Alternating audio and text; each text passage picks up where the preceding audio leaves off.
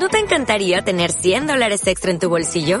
Haz que un experto bilingüe de TurboTax declare tus impuestos para el 31 de marzo y obtén 100 dólares de vuelta al instante. Porque no importa cuáles hayan sido tus logros del año pasado, TurboTax hace que cuenten. Obtén 100 dólares de vuelta y tus impuestos con 100% de precisión. Solo con Intuit TurboTax. Debes declarar para el 31 de marzo. Crédito solo aplicable al costo de la presentación federal con TurboTax Full Service. Oferta sujeta a cambios o cancelación en cualquier momento. Aprueba el DELE.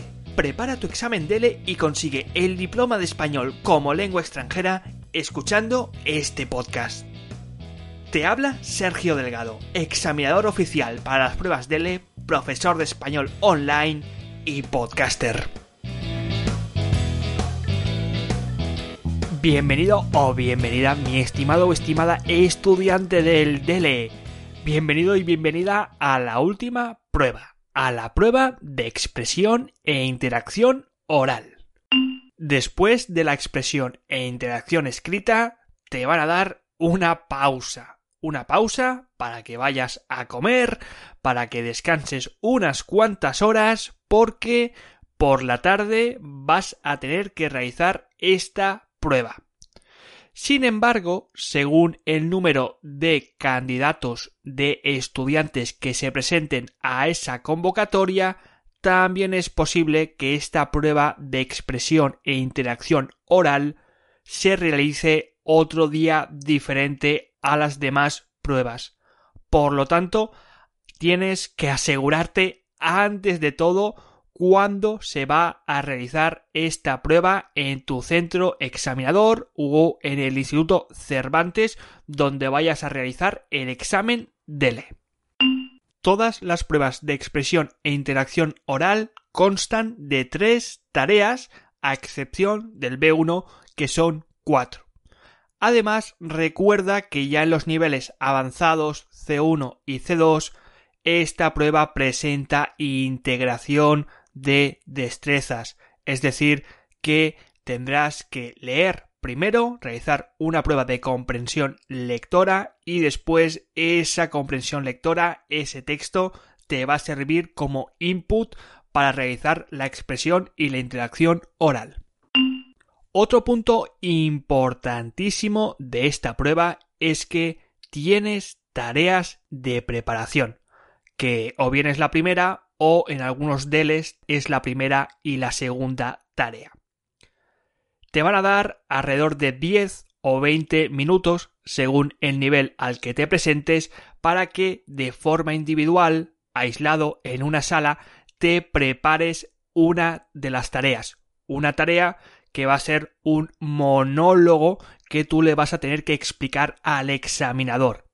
Y para ello te darán un input gráfico con unas tareas y una hoja, un papel en sucio donde tú vas a poder escribir los puntos que vas a desarrollar más tarde durante este monólogo delante del examinador. Y Sergio, ¿qué tipo de situaciones orales me voy a encontrar en esta prueba? ¿De qué voy a tener que hablar?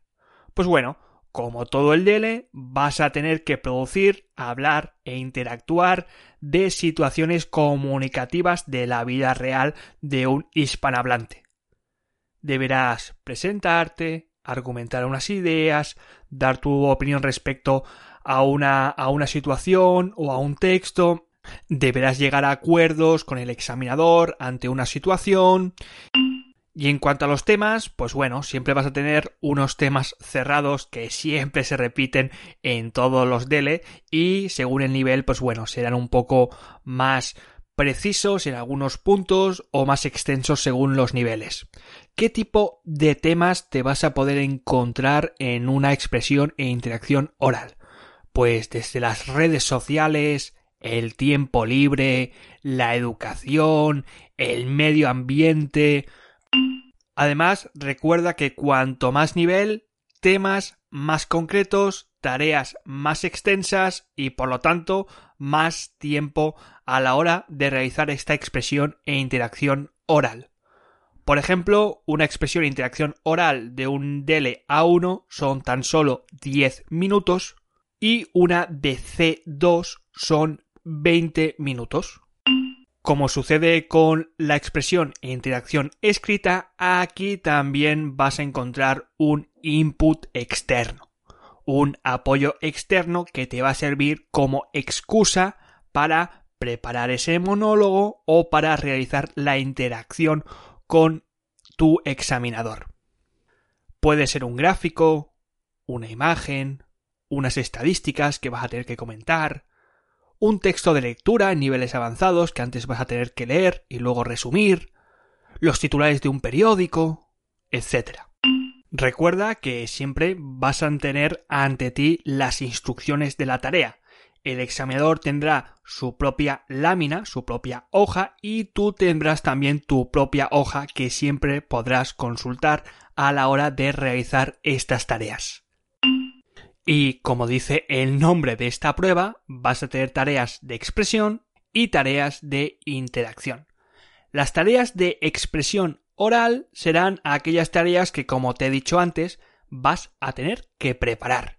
Serán estos monólogos en los que el examinador nunca tendrá que intervenir, no mantendrás una conversación con el examinador, sino que tan solo le explicarás aquello que has preparado anteriormente y las tareas de interacción oral van siempre a ser improvisadas, nunca preparadas. Van a ser una serie de preguntas que el examinador te preguntará, por ejemplo, después de haber expuesto este monólogo, en las que tendrás que interactuar, o quizá otro tipo de tareas en las que tendrás que explicar pues tus vacaciones, mostrar tu opinión referente a unos titulares, argumentar tu punto de vista ante una situación comunicativa, etc. Y del mismo modo que sucede con la expresión e interacción escrita, en el DLB2 y en el DLC1 podrás elegir la tarea, en la tarea 2. Podrás o bien elegir algo más analítico, como puede ser un gráfico, un informe, unas estadísticas, o algo más bien interpretativo o de opinión, como puede ser un blog o una carta o un email. Y en cuanto al tiempo, Sergio, ¿cuánto tiempo tengo que estar hablando?